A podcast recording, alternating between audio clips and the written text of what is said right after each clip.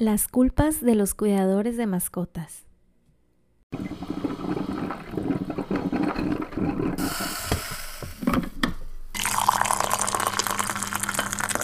Llegó la hora.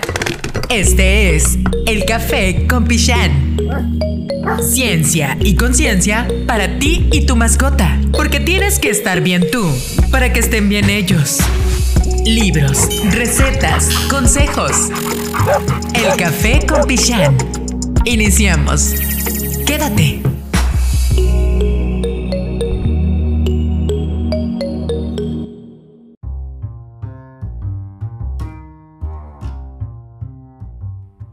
Hello, perrones y gatones, ¿cómo están? Yo soy Fernanda Moreno, servidora y amiga y fundadora de Pichán Comida Ancestral y en el episodio de hoy hablaremos de la culpa de los cuidadores de perros y gatos y no en el aspecto jurídico de un culpable, sino del sentimiento y qué podemos hacer para liberarnos de él. Les pregunté en mis historias de Instagram de Pichán Comida Ancestral cuáles han sido los motivos por los que han experimentado el sentimiento de culpa con sus mascotas o con su manada y escogí las más repetitivas para desglosarlas y poder identificar de dónde viene el sentimiento para poder cambiarlo o desaparecerlo. ¿Están listos para intensear conmigo? Venga, tomémonos un cafecito y vámonos de lleno con el contenido.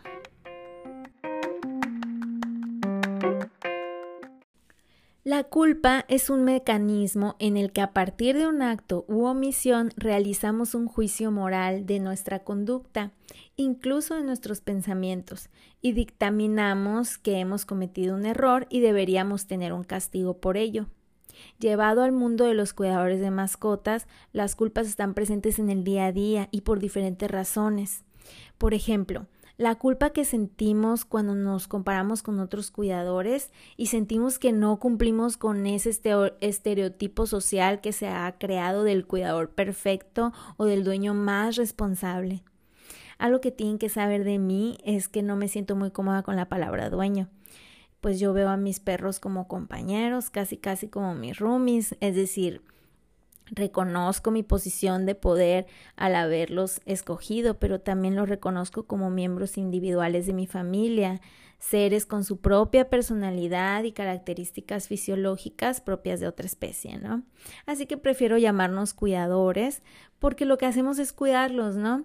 Y siento que la palabra dueños responde a una posición de pertenencia como si fueran objetos, ¿no?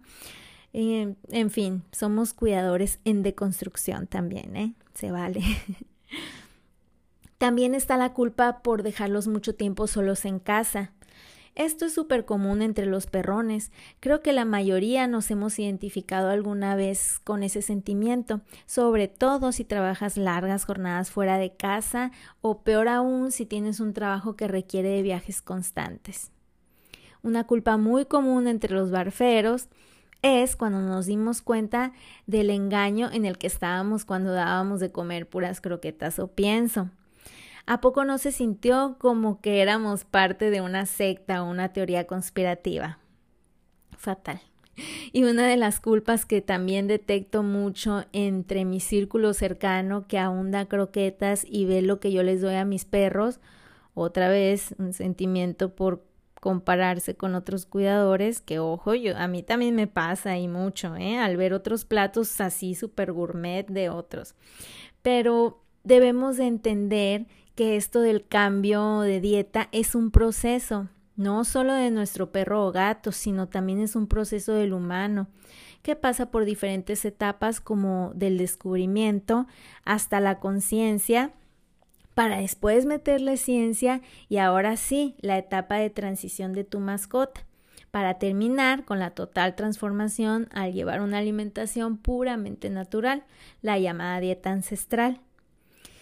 En nuestro grupo de Facebook, El Café con Pichan Podcast, les voy a compartir un esquema que hice hace algunos meses llamado El ciclo del barfero para que aprendas a identificar en qué etapa del ciclo te encuentras y comprendas que cambiar la dieta de tu mascota no es un instante, sino un proceso, que puede ser muy emocionante, ¿eh?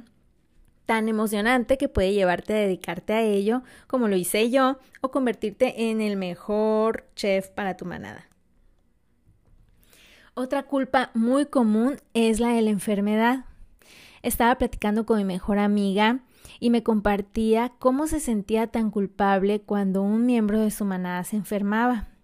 Que te cuento que es una manada numerosa y ella es la única cuidadora. Me platicaba que lo que más le hacía sentir mal es no poder darles un servicio veterinario de mejor calidad cuando está en temporada de vacas flacas, como decimos en México, o con poco presupuesto, pues. Creo que nuestra manada debe estar adaptada a nuestro estilo de vida y debemos entender que no los puedo llevar al veterinario más top cuando uno va al CIMI, ¿verdad? Y que no puedo darle salmón o carne orgánica todos los días de comer es porque pues yo probablemente tampoco lo estoy comiendo yo todos los días, ¿verdad? Por otro lado, ¿qué podemos hacer como autotratamiento? A mi parecer, si reconocemos los sentimientos de culpa y hablamos de ellos con un ser querido o alguien de confianza, nos puede brindar una sensación de alivio, o como lo estoy haciendo yo con el pretexto de grabar un podcast. M aquí hablando de la culpa.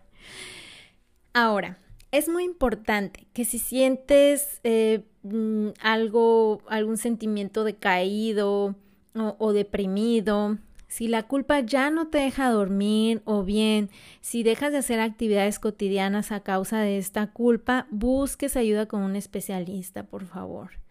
Siento que adaptarse y responsabilizarse primero del sentimiento nos lleva a aprender de los errores para después preverlos en futuras situaciones y poder liberarnos de la culpa. ¿O ustedes qué creen? Pues a continuación quisiera compartirles una lista de consejos esenciales que a mí me ayudaron a liberarme un poco de mis culpas. La número uno. Identifica la conducta que te produce culpa. Piensa qué es lo que te hace sentir culpable para poder detectarlo. Acepta es la número dos. Acepta que los errores forman parte de las personas y que los errores son la clave del aprendizaje y del cambio, y no un símbolo o un signo de torpeza o de fracaso. El número tres, piensa que no se puede ser perfecto en el cumplimiento de normas o estándares sociales, sobre todo cuando tenemos la tendencia a dar más de lo que podemos dar. El número cuatro es expresa verbalmente cómo te sientes. El número 5, si es necesario, solicita el perdón o perdónate por haber causado daño. No te quedes en el arrepentimiento. Y el número 6 es responsabilízate. Sustituye la culpa por la responsabilidad. Considero que es el mejor acto para liberarnos de la culpa, la angustia o el arrepentimiento. Por último, perrones, les quiero recomendar un libro de Lina Palafox. Se llama Lo que me han enseñado los perros. En este libro ella te cuenta desde una perspectiva de humildad y respeto cómo tomó una decisión difícil que es común que pueda hacerte sentir culpas. Por ejemplo, a los que nos ha tocado dejar ir a uno de nuestros perros con otra familia que quiere y tiene cómo darle eh, una mejor vida de la que tú puedes darle. Este libro a mí me ayudó personalmente a no sentirme egoísta por haber priorizado mi espacio, mi bolsillo y mi tiempo, al haber dejado ir a mi perro y empezar a verlo como, hey, a él le gusta más tener toda esa actividad física que su otra cuidadora le puede dar y sobre todo el tiempo para él. Pueden ir a ver una entrevista muy bonita que le hice a la autora del libro y amiga Lina por medio de IGTV del Instagram de Pichán Comida Ancestral. Si te gustó este episodio, no te olvides de calificarlo y dejarme un comentario para ayudarme a la difusión de este mensaje. Les mando una pata de res gigante para sus perrones y una cervecita bien fría con sabor a Semana Santa, porque me descubrieron, estoy grabando esto un sábado por la tarde. Chao. Esto fue El Café con Pichán. Todo sobre salud, nutrición y bienestar animal. Hasta la próxima.